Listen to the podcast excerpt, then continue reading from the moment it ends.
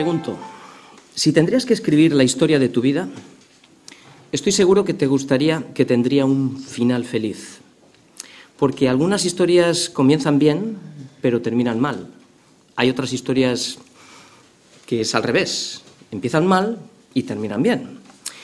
El problema principal de Israel, que es donde voy a ir esta tarde, es el mismo que el nuestro hoy. Es el mismo. No ha cambiado nada. El Señor les dio libertad sacándolos de Egipto, pero ellos no solo se quejaron durante todo el trayecto, durante todo el camino, sino que también se olvidaron de lo que Dios había hecho en sus vidas, darles libertad. Y aquí estamos todos. Por eso, hoy antes de terminar con el décimo mandamiento, quiero regresar al principio, quiero regresar al, al prólogo porque el prólogo es el inicio de nuestra vida en Cristo y hacer un recorrido por todos los mandamientos es lo que quiero hacer hasta llegar al décimo mandamiento. No siendo que, no siendo que nos olvidemos por todo el camino que el Señor nos ha traído y terminemos otra vez esclavizándonos, codiciando las cosas de este mundo, de las cuales Cristo ya nos había libertado, pero siempre tenemos la tendencia de volver. Imagínate que tienes hijos, ¿no? Y que te vas a marchar lejos mucho tiempo y que probablemente tus hijos no te volverán a ver. ¿Qué les dirías? O sea, ¿cómo te gustaría que tus hijos vivieran la vida y cómo te gustaría que la terminaran?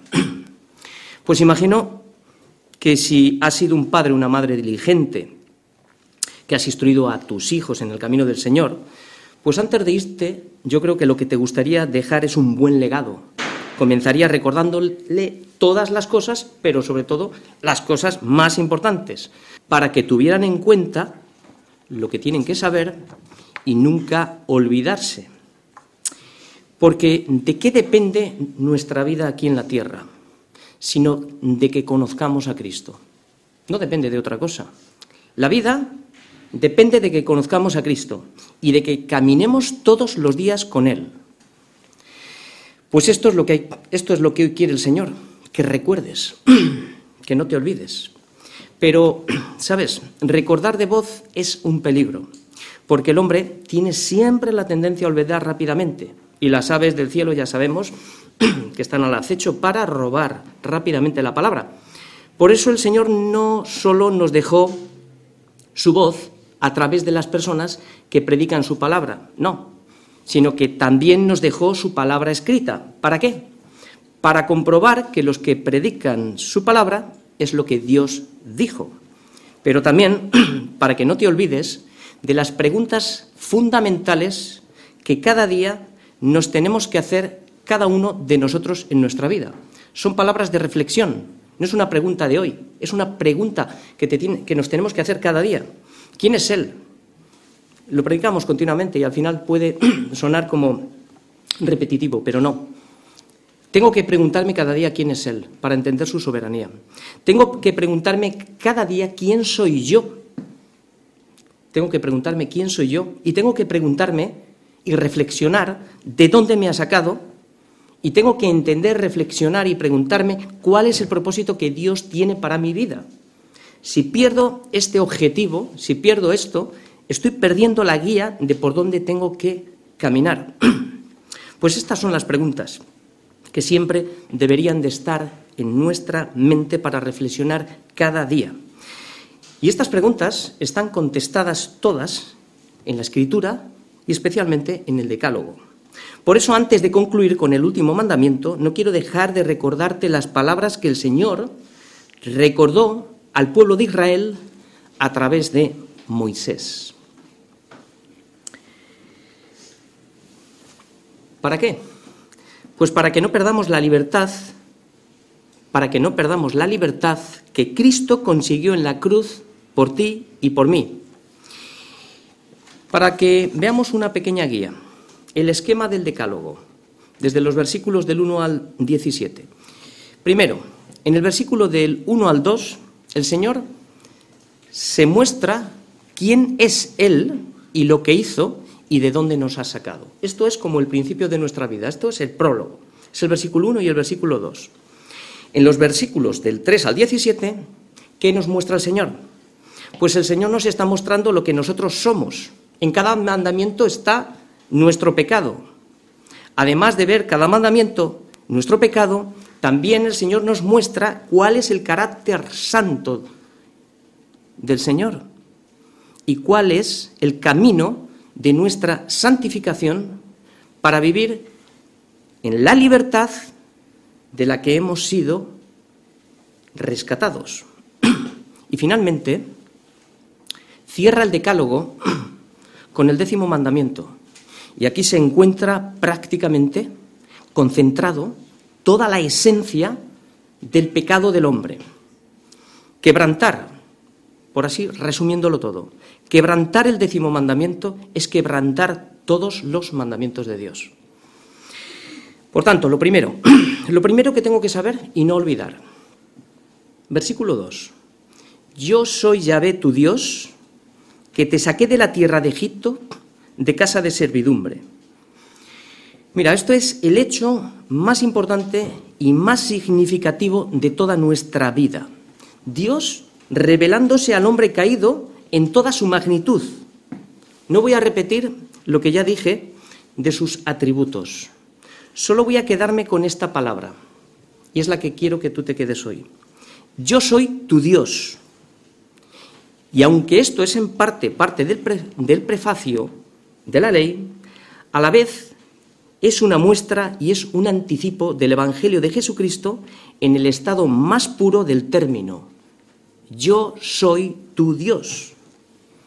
Estos son palabras de gracia, de amor, de misericordia, de restauración, son palabras de reconciliación y son palabras de libertad. Por eso no puedes olvidarte del prólogo de tu vida. No siendo que la historia de tu vida tenga un final trágico, que no se escriba de ti diciendo y fueron sus días 80 años e hizo lo malo delante del Señor. Qué trágico, ¿verdad? Más bien que tu vida y la mía sea como la de Enoch. Caminó pues Enoch con Dios y desapareció. ¿Por qué? Porque se lo llevó Dios. Mira, en un momento de desorden en la iglesia, Pablo recordó también a los corintios lo que eran antes de ser libertados de la esclavitud. Y les da una lista. ¿Para qué? Para que no se olvidaran de lo que eran, de dónde fueron sacados pero también les da una advertencia junto con la lista, para que tengan en cuenta, para que tengan en cuenta y nosotros también, que todos aquellos que se dicen ser cristianos, pero que practican el pecado, no heredarán en el futuro el reino de Dios. Primera de Corintios 6 del 9 al 10. Dice lo siguiente. ¿No sabéis que los injustos no heredarán el reino de Dios? No erréis, ni los fornicarios, ni los idólatras, ni los adúlteros, ni los afeminados, ni los que se echan con varones, ni los ladrones, ni los avaros, ni los borrachos, ni los maldicientes, ni los estafadores heredarán el reino de Dios. Esto es la palabra. Prácticamente, si te has dado cuenta, es una lista casi de los diez mandamientos. Y en el siguiente versículo, en el siguiente versículo, Pablo regresa, primeramente les dice lo que son, y ahora regresa al prólogo. Ahora, él lo hace al revés. Regresa al prólogo, a la obra redentora de Cristo, recordando lo que Cristo hizo por ti, hizo por mí. ¿Qué hizo? Versículo 6 o sea, 1 Corintios 6, 11. Y esto erais algunos, toda la lista que hemos dicho. Mas ya habéis sido lavados, ya habéis sido santificados, ya habéis sido justificados en el nombre del Señor Jesús y por el Espíritu de nuestro Dios. O sea, lavados, santificados y justificados. Por eso no vale tal cosa que porque un día me bauticé ya soy salvo o porque hago muchas obras. Ahora puedo andar en mis antiguos pecados. No erremos, porque los que practican tales cosas no heredarán el reino de Dios. Bien, hemos visto lo que el Señor ha manifestado. el prólogo. Ahora vamos a ver lo que yo soy, que son el resto de los mandamientos. Primero nos rescata, es decir, primero te salvas, te salva el Señor. ¿Tienes todo el conocimiento? No. primeramente la palabra te ha convencido de pecado, de justicia y de juicio y has caído delante de él. Pero a partir de aquí hay un camino de santificación continuo. Y a medida que la palabra se predica, te va descubriendo, nos va descubriendo las áreas de pecado que hay en nuestra vida. Y es lo que vamos a ver ahora, lo que yo soy. Por eso después de libertarnos, ¿qué nos entregó? Nos entregó la ley, la palabra que se predica. ¿Para mostrarnos qué? Nuestro pecado. Pablo afirma en Romanos 7:7 que él, fijaos bien, él no conoció el pecado, no conoció el pecado si la ley no diría no codiciarás.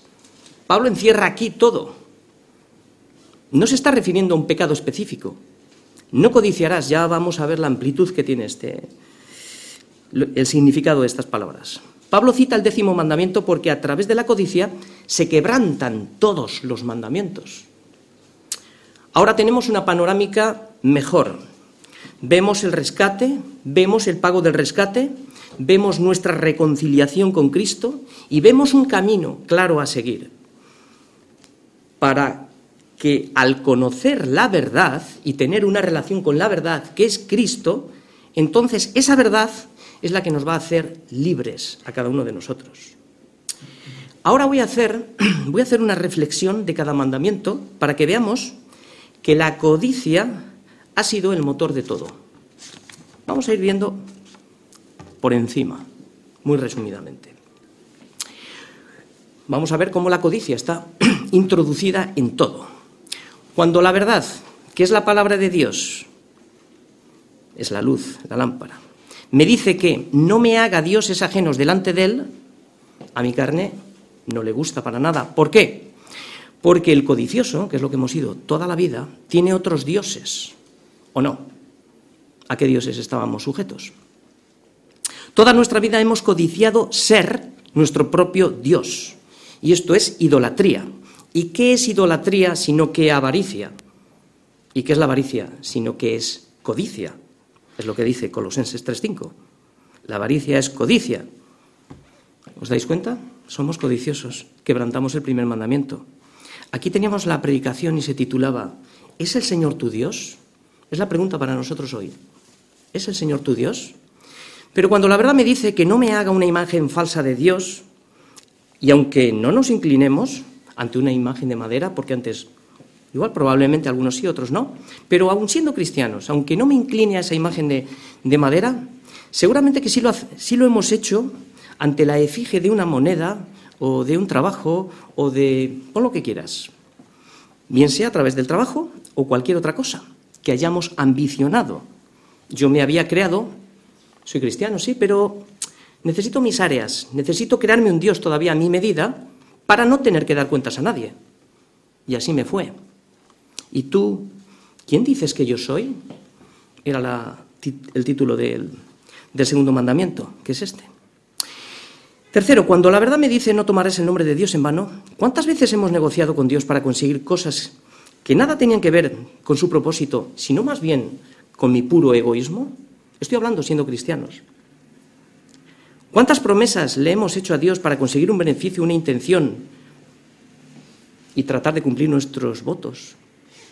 Y luego nos hemos olvidado completamente, esto es codicia. Tomar su nombre en vano también. La, pregunta es, el título de la predicación, ¿cómo valora su nombre? ¿Qué valor le damos a su nombre? Este es el tercer mandamiento. Cuarto mandamiento, cuando la verdad me dice que me acuerde del día de reposo para santificarlo, ¿cuántos domingos hemos querido ser nosotros el centro del día y no Cristo? ¿Cuántas veces igual hemos visto un día precioso meterte allí entre cuatro paredes con el día que hace? No entendemos que nuestra vida es Cristo, no es la playa. Con esto no estoy satanizando la playa, ni mucho ni menos. Todo tiene su tiempo y su momento debajo del sol. ¿Cuántas veces hemos decidido ir a cualquier sitio a hacer labores que podíamos hacer cualquier otro día en vez de santificar el día para Dios sabiendo que Dios quiere bendecirte? El domingo lo ha preparado el día de descanso porque quiere capacitar a los santos para la obra del Evangelio. Claro, es que lo que nosotros queremos es ser el dueño del día para decidir o hacer lo que a mí me plazca sin que nadie me diga lo que tengo que hacer. Esto es codicia. Por eso, recuerda el título de la predicación. Recuerda, descansa y adórale. Esto es el cuarto mandamiento. Pasamos al quinto. Cuando la verdad me dice honra a tu padre y a tu madre, cuando están enfermos, cuando están necesitados, pues no me gusta. ¿Por qué?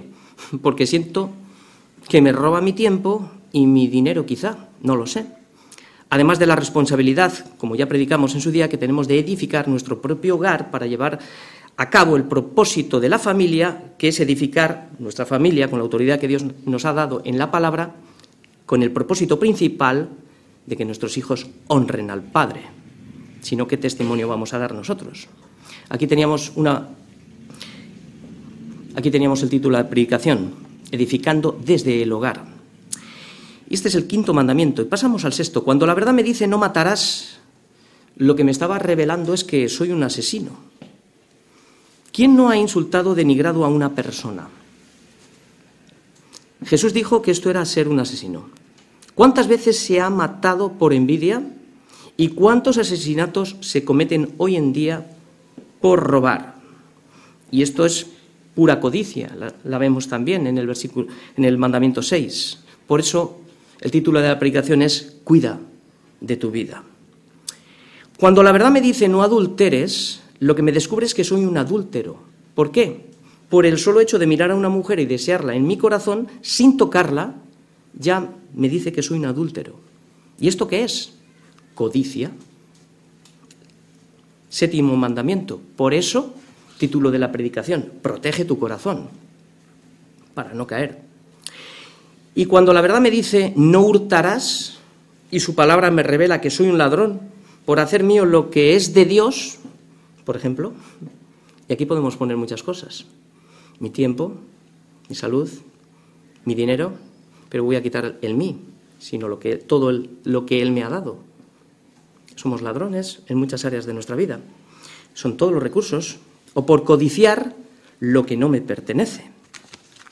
Por eso el título de la predicación del octavo mandamiento decíamos, robar mata mi fe. En definitiva, no me gusta oír la verdad cuando me dice no hablarás falso testimonio contra tu prójimo. ¿Y quién es sino la codicia la que nos lleva a cometer perjurio? Porque esta lo que busca es siempre una recompensa. Y noveno mandamiento, bueno, perdón, este es el noveno mandamiento, lo titulábamos Dos caminos dos destinos, la verdad o la mentira, la vida o la muerte. Tú eliges. Pero esto éramos algunos, mas ya habéis sido lavados, ya habéis sido santificados, ya habéis sido justificados en el nombre del Señor Jesús y por el Espíritu de nuestro Dios.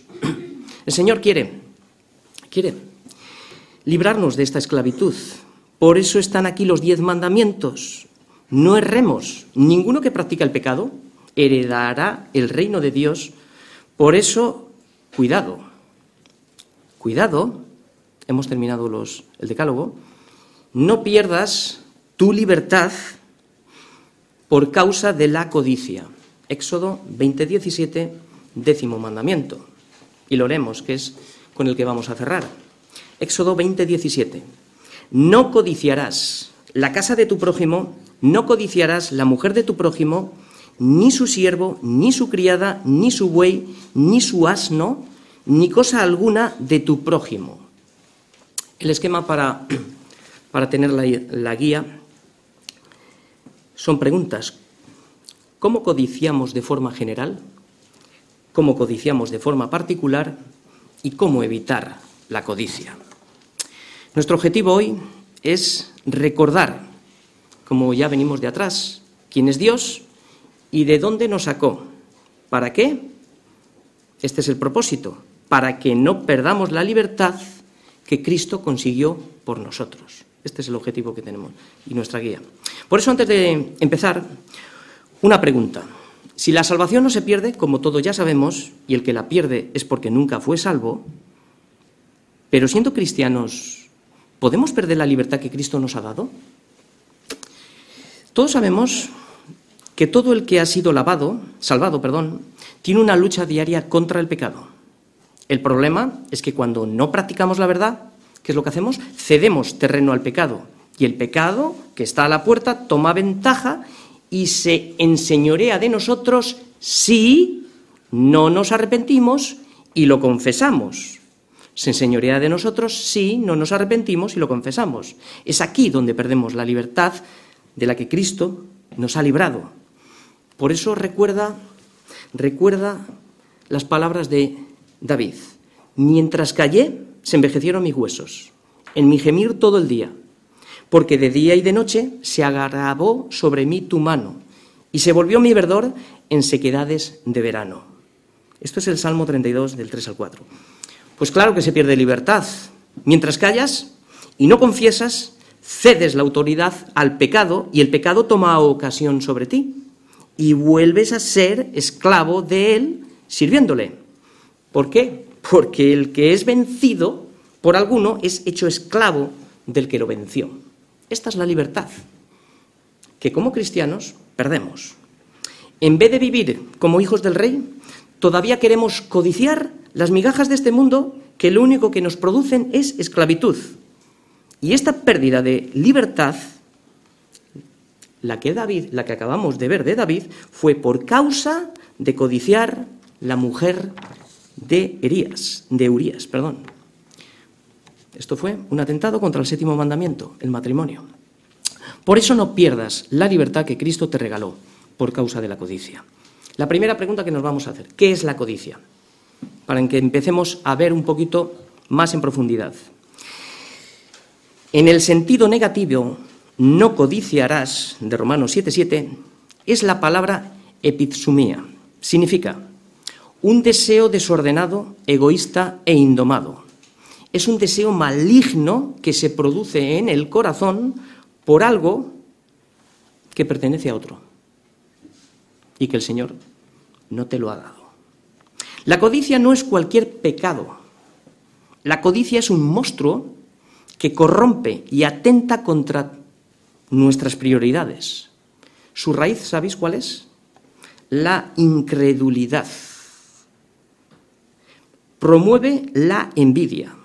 Por eso podemos decir claramente que todos los problemas del hombre se relacionan con la codicia. Por eso este mandamiento prohíbe la envidia, prohíbe la envidia, es, una, es un paralelo con la codicia. Por eso dice, no codiciarás la casa, ni la mujer, ni las riquezas de tu prójimo. Esta codicia es un producto de la envidia. Todo lo que tiene tu prójimo es un don de Dios, Dios se lo ha dado. Codiciar lo que es de mi prójimo es despreciar lo que Dios me ha dado a mí. Es como decir, Dios no me ha dado lo suficiente. No es soberano. Ahora bien, ¿de qué manera nos afecta a nosotros los cristianos cuando codiciamos? ¿De qué manera? ¿Qué produce? ¿Qué efectos hacen en nosotros?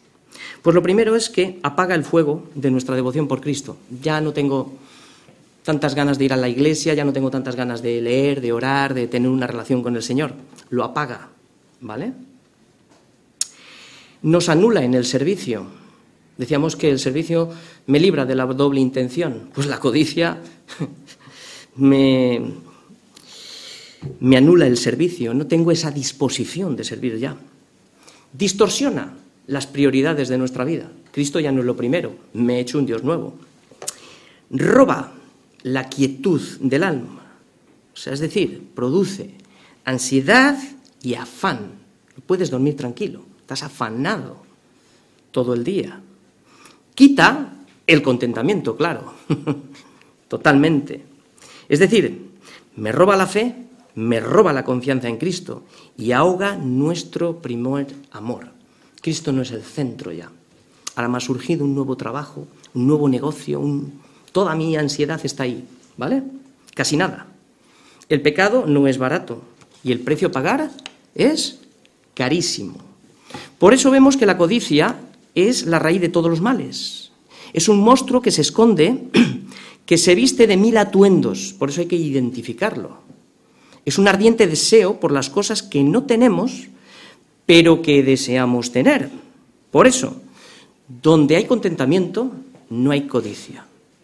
Y donde hay codicia, no hay contentamiento.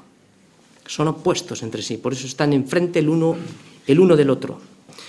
¿Codiciar es siempre malo? ¿Es siempre malo codiciar? No, no todo deseo es malo.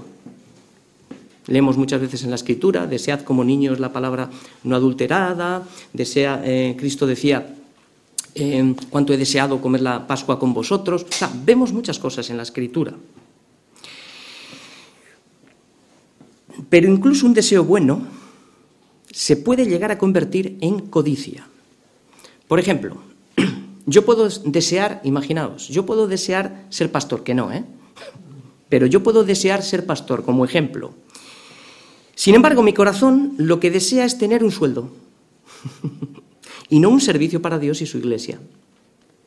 Puedo desear venir a la iglesia cada domingo y sin embargo no vengo con un corazón agradecido por lo que Dios ha hecho en mí, que podría ser mantenerme con lo justo, porque esto el Señor considera que es bueno para mí, pero yo no estoy contento, porque no apruebo, no apruebo esto, no quiero esto, no entiendo.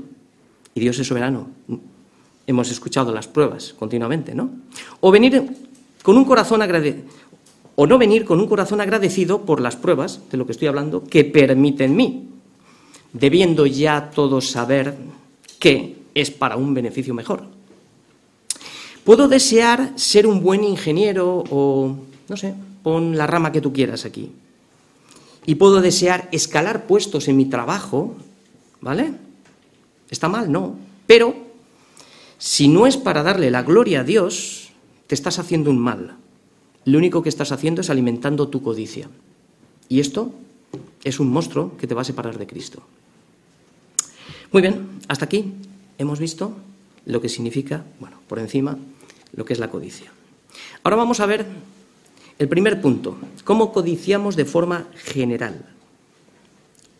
Porque de forma general dice Pablo, no codiciarás. No entra en cuestiones, sino no codiciarás, porque es amplio. ¿Cómo es el carácter del, codicioso? ¿Cómo es el carácter de una persona codiciosa? Pues bien, ya hemos aprendido que la codicia forma parte del carácter del hombre. Los pensamientos del codicioso siempre están concentrados en exclusiva en el mundo. No puede dejar de pensar en su negocio, en su coche, en su casa. No puede dejar de pensar en lo que desea tener. Siempre está planificando cosas relacionadas con esta vida, para su futuro, acumulando para su jubilación. Siempre está turbado en muchos quehaceres. Esto queda bien en el mundo, porque yo oigo recientemente, una persona me decía, es que fulanito es que está, le salen negocios por aquí, por allí, por allí, por allí. Yo antes me daba envidia y ahora digo, pobre, pobrecito, pobrecito, no tiene ni tiempo para su mujer, ni para sus hijos, ni para disfrutar de la vida, ni siquiera para disfrutar de lo que gana. Ahora lo veo un pobre, antes le envidiaba, confieso. Pero jamás esta gente hará un esfuerzo por Cristo y el cielo, porque la codicia le susurra cada mañana, despierto, y aún está conmigo. Mm. Le dice la codicia, sin embargo, el cristiano tiene sus pensamientos en el cielo. Es al revés, piensa en Cristo, cómo servirle y también en la recompensa eterna. Y cuando despierta dice, despierto y aún estoy contigo, Señor. Toda su vida está escondida en Cristo. Estos son los contrastes. Otra manera del que codicia es cuando todas las palabras de su boca están dedicadas al mundo. Esto nos pasa, podemos cuando estamos hablando con todo el mundo, ¿no? El aliento codicioso despide un fuerte olor a tierra. Déjale hablar y verás a quién sirve. Porque de la abundancia del corazón habla la boca, ¿no? Como dice la escritura. Dijo Jesús en Juan 3:31, el que es de la tierra es terrenal. ¿Y qué habla? Cosas terrenales habla. Aquí el problema somos nosotros. Esto es para confrontarnos a nosotros. ¿De qué estamos hablando todos los días? ¿Os dais cuenta que cuando estamos llenos del mundo, estamos como tristes, o sea, no tiene sentido, pero cuando alguna vez tienes la oportunidad de predicar algo, a alguien dices, te sientes muy bien, te sientes, dices, ¿y por qué me siento así? Porque es el propósito para lo que hemos sido llamados. Sientes satisfacción cuando estás haciendo lo que tienes que hacer. Y al revés, el aliento del cristiano se detecta fácilmente, porque su meta es el cielo. No está acumulando tesoros en la tierra, sino que todo su esfuerzo está concentrado en los negocios del Padre. Y su deseo es servirle. Y su deseo es acabar la obra que Dios le ha dado y hacerla bien. Y hacerla bien. Incluso los no creyentes detectan el aliento de un cristiano. Dijeron a Pedro, verdaderamente tú eres de ellos. ¿Por qué? Porque aún tu manera de hablar te descubre. Lo detectan. ¿Qué aliento desprendemos por nuestra boca? Yo confieso que tengo que mejorar todo. El trabajo, el estrés, los problemas de la vida. No miramos hacia arriba, el problema es que estamos oliendo la tierra y estamos con los ojos inmersos aquí. Hemos visto que en cualquier momento esto se acabó. Lo hemos visto recientemente. Examina, examinémonos en este punto, porque este es el propósito para el que estamos aquí. El resto es pura vanidad. Vamos a ver el segundo punto del esquema. ¿Cómo codiciamos de forma particular? Aquí es donde entra Éxodo 20:17. Aquí está hablando de cosas específicas. ¿Cómo codiciamos de forma particular? Aquí vamos a entrar en cinco áreas de la vida. Dice, no codiciarás la casa, aquí señala, la casa de tu prójimo. No codiciarás la mujer de tu prójimo, ni su siervo, ni su criada, ni su buey, ni su asno, ni cosa alguna de tu prójimo.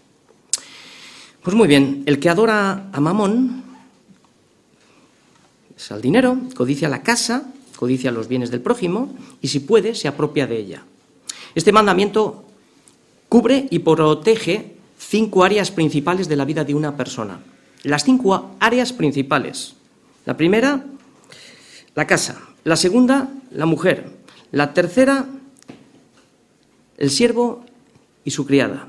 La cuarta, el buey y su asno. Y la quinta, deja aquí el espacio abierto, porque vamos evolucionando, la codicia va evolucionando. Y aquí dice, ni cosa alguna de tu prójimo.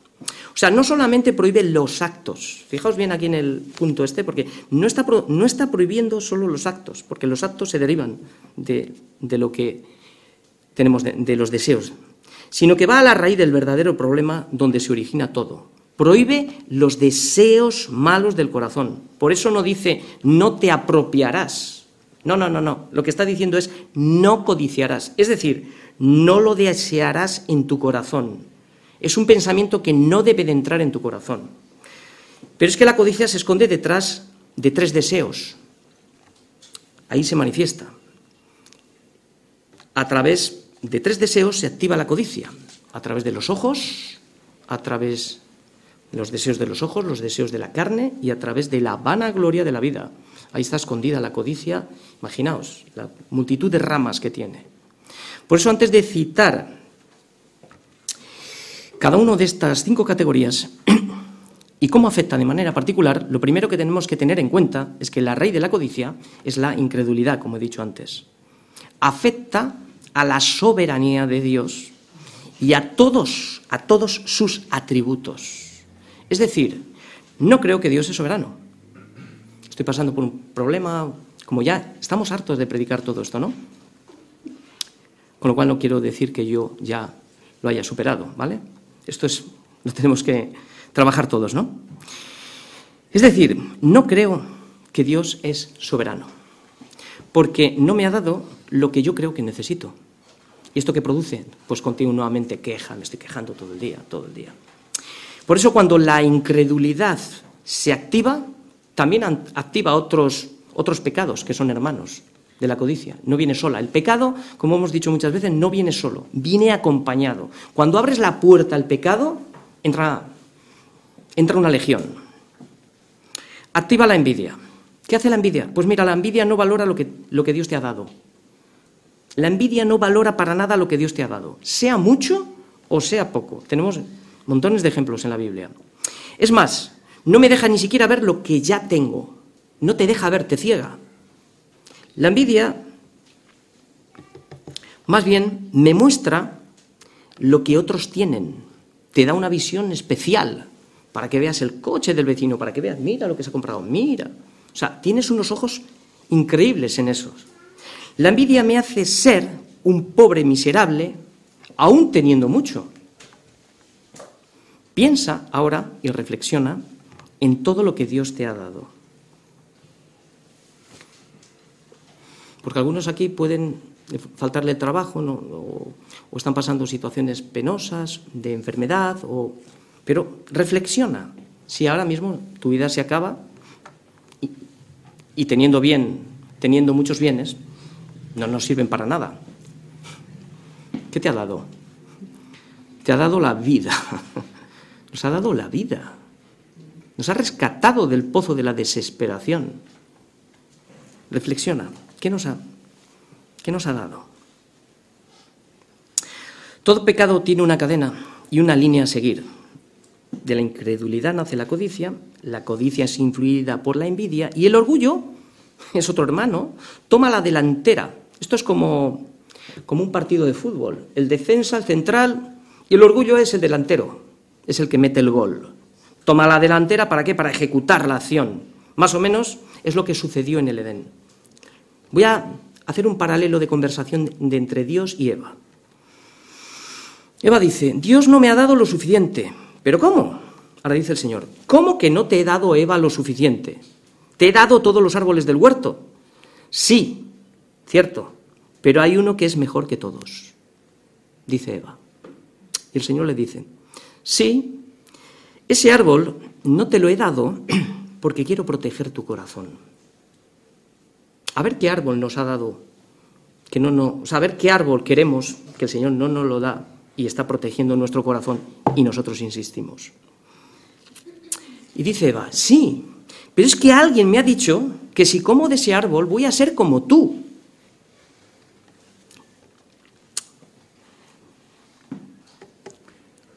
El Señor le dice, si yo te he dicho que si comes de ese árbol morirás, ¿no será mejor obedecerme?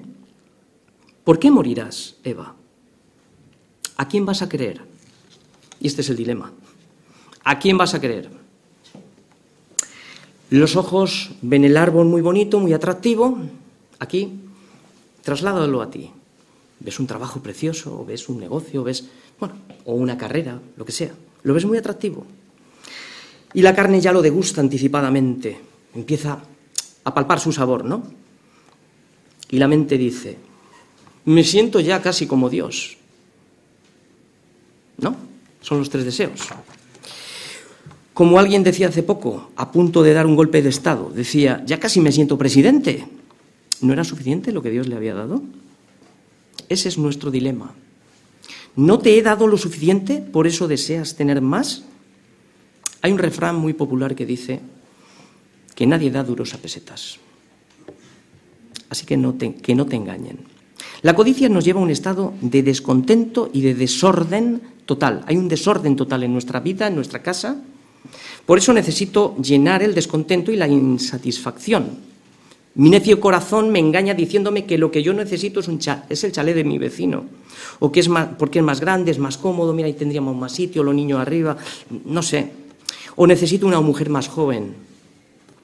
La mujer joven de mi cliente, joder, tiene menos edad, es más, atractiva, la mía ya es mayor, eh, etcétera, ¿no? Aquí está el problema, el problema del hombre, la codicia.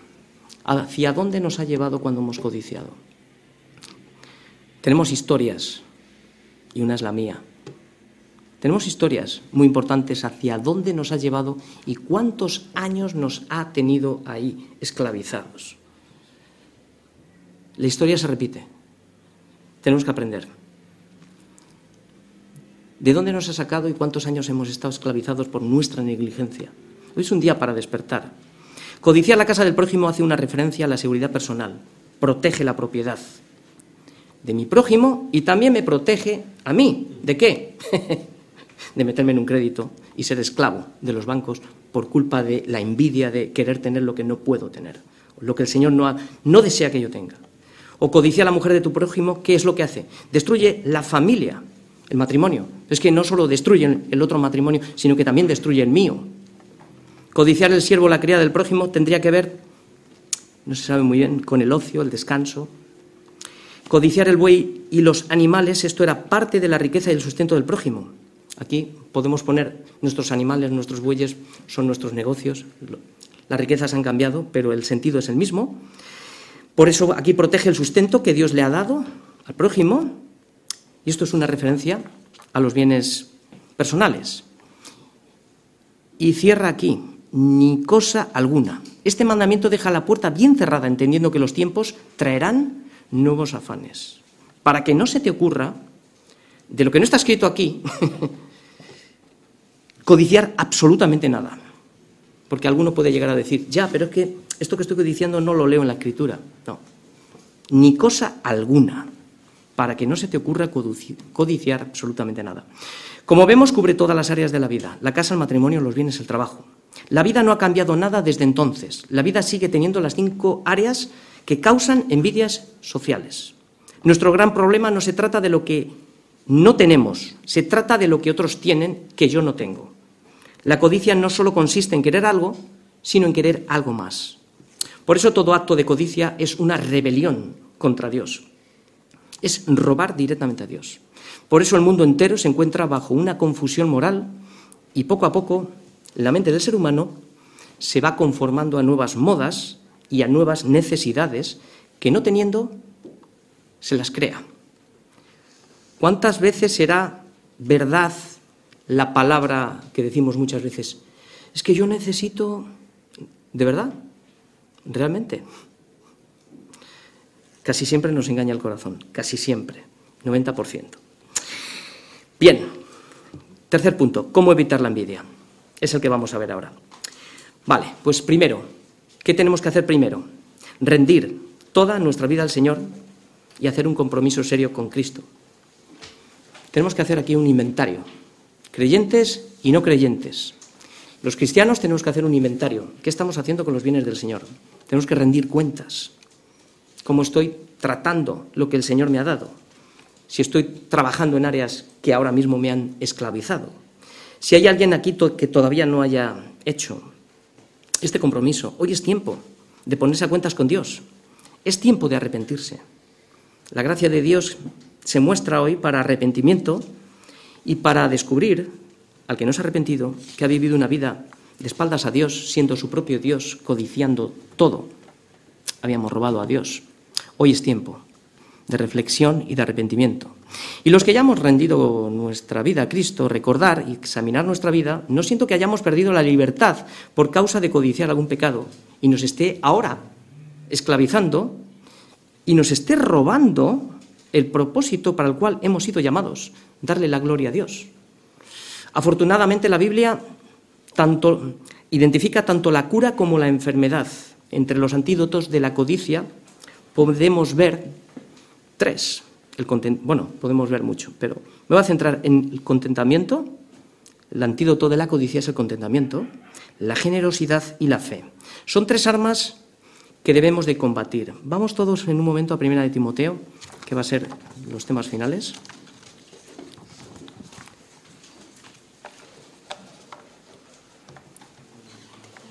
Primera de Timoteo 6.6, y de ahí vamos hacia adelante. Dice Pablo a Timoteo, pero gran ganancia, gran ganancia es la piedad acompañada de contentamiento. Esta ganancia es estar felices, contentos, la ganancia es ser generosos, esta ganancia es ser dependiente de Cristo. ¿Cuál es la razón de esta verdad que acabamos de leer? Lee el versículo de abajo, el siguiente. Porque nada hemos traído a este mundo, nada, y sin duda nada podremos sacar.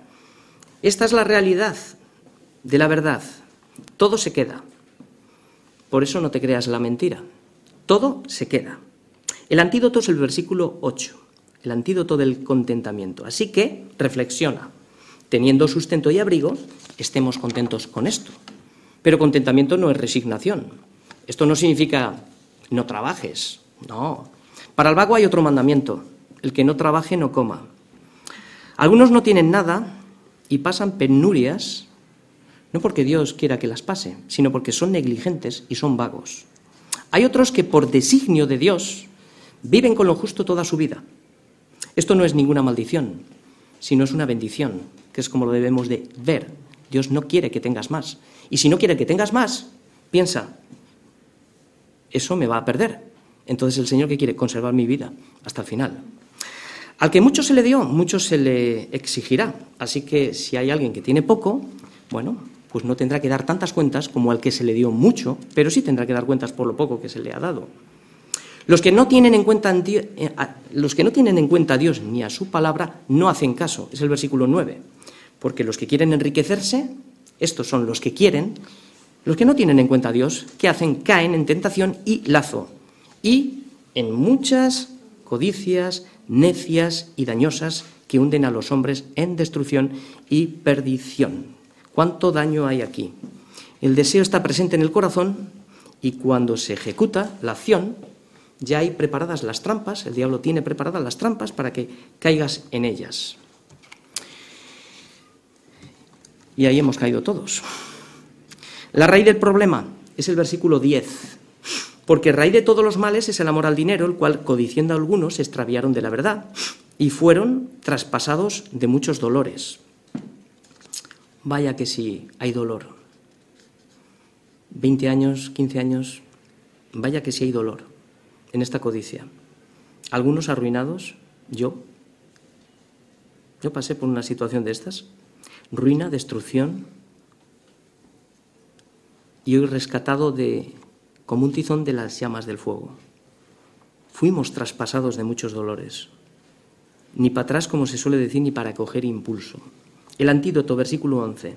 Mas tú, hombre, pon atención aquí.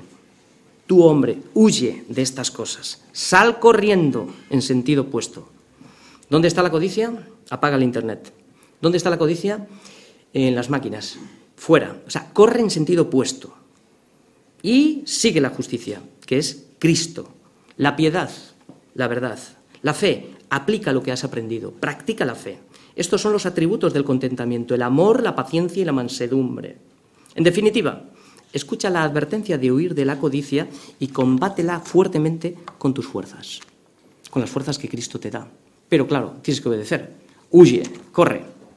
Mensaje para los ricos, versículo 17. A los ricos de este mundo manda que no sean altivos ni pongan la esperanza en las riquezas, las cuales son inciertas, sino en el Dios vivo que nos da todas las cosas en abundancia para que las disfrutemos.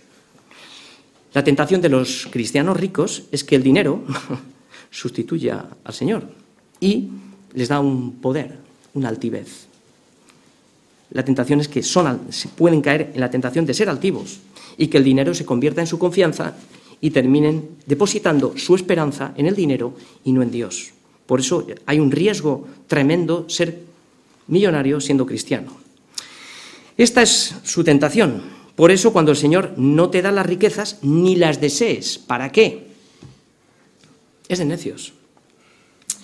Sé que suena un contraste muy fuerte, porque está arraigado en el corazón. El antídoto para los ricos. Versículo 18. Este es el antídoto. Que hagan bien. Número uno.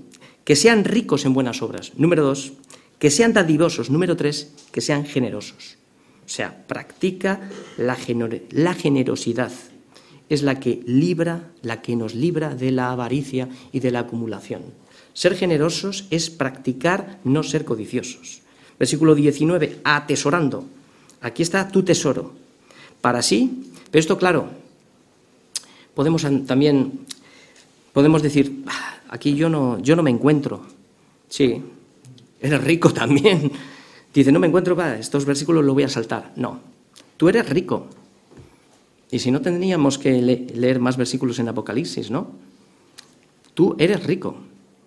Y el Señor te ha librado. Eres hijo del rey. Y estás llamado a hacer buenas obras, a ser rico en buenas obras, a hacer el bien, a ser dadivoso y a ser generoso porque todo lo que el Señor te ha dado es de Dios. Versículo 19, atesorando para sí buen fundamento para lo porvenir, para que echen mano de la vida eterna. Menuda inversión. Solamente falta fe. Menuda inversión. Termino. Pablo nunca se interesó por las cosas que no eran esenciales para la vida. Si él no se interesó, es lo que nos está enseñando. Él vivía en la antesala de la eternidad y por eso veía las cosas con una mayor nitidez que, que antes, cuando vivíamos en el pecado. Pablo había aprendido a contentarse con cualquiera que fuera su situación, como hemos visto en la escritura, y había sido enseñado en todo y había batallado en Efeso como con fieras, ¿no? Por eso son buenas las pruebas, sino de qué otra forma seríamos enseñados y entrenados. Si nunca tendríamos necesidad de nada, no podríamos practicar el contentamiento y el agradecimiento, aún no teniendo nada. No podríamos experimentar la dependencia de Dios. Pensaríamos que todo es por nuestras fuerzas. ¿Os dais cuenta que es necesario las pruebas para que, recibas contentamiento? Nadie lo puede practicar. Esto nos libra de la codicia. Mucha gente que no conoce a Cristo da las gracias cuando todo le va bien. El tema no es ese, es dar gracias cuando todo me va mal. Y no solo eso, sino que encima estar contento, porque Dios ha permitido eso para tu vida y quiere enseñarte. Esto evitará, esto evitará que no perdamos la libertad que Cristo consiguió por ti y por mí en la cruz y seamos otra vez esclavos del pecado por causa de la codicia. ¿Cómo te gustaría acabar la carrera? Al principio planteábamos una historia, ¿no? ¿Cómo te gustaría acabar, que tus hijos y tú mismo acabaras esta carrera? Cierro con las palabras de Pablo. A mí me gustaría así.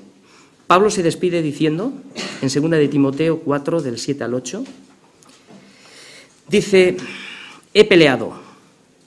La vida es una pelea, la buena batalla. La vida es una batalla. He acabado la carrera.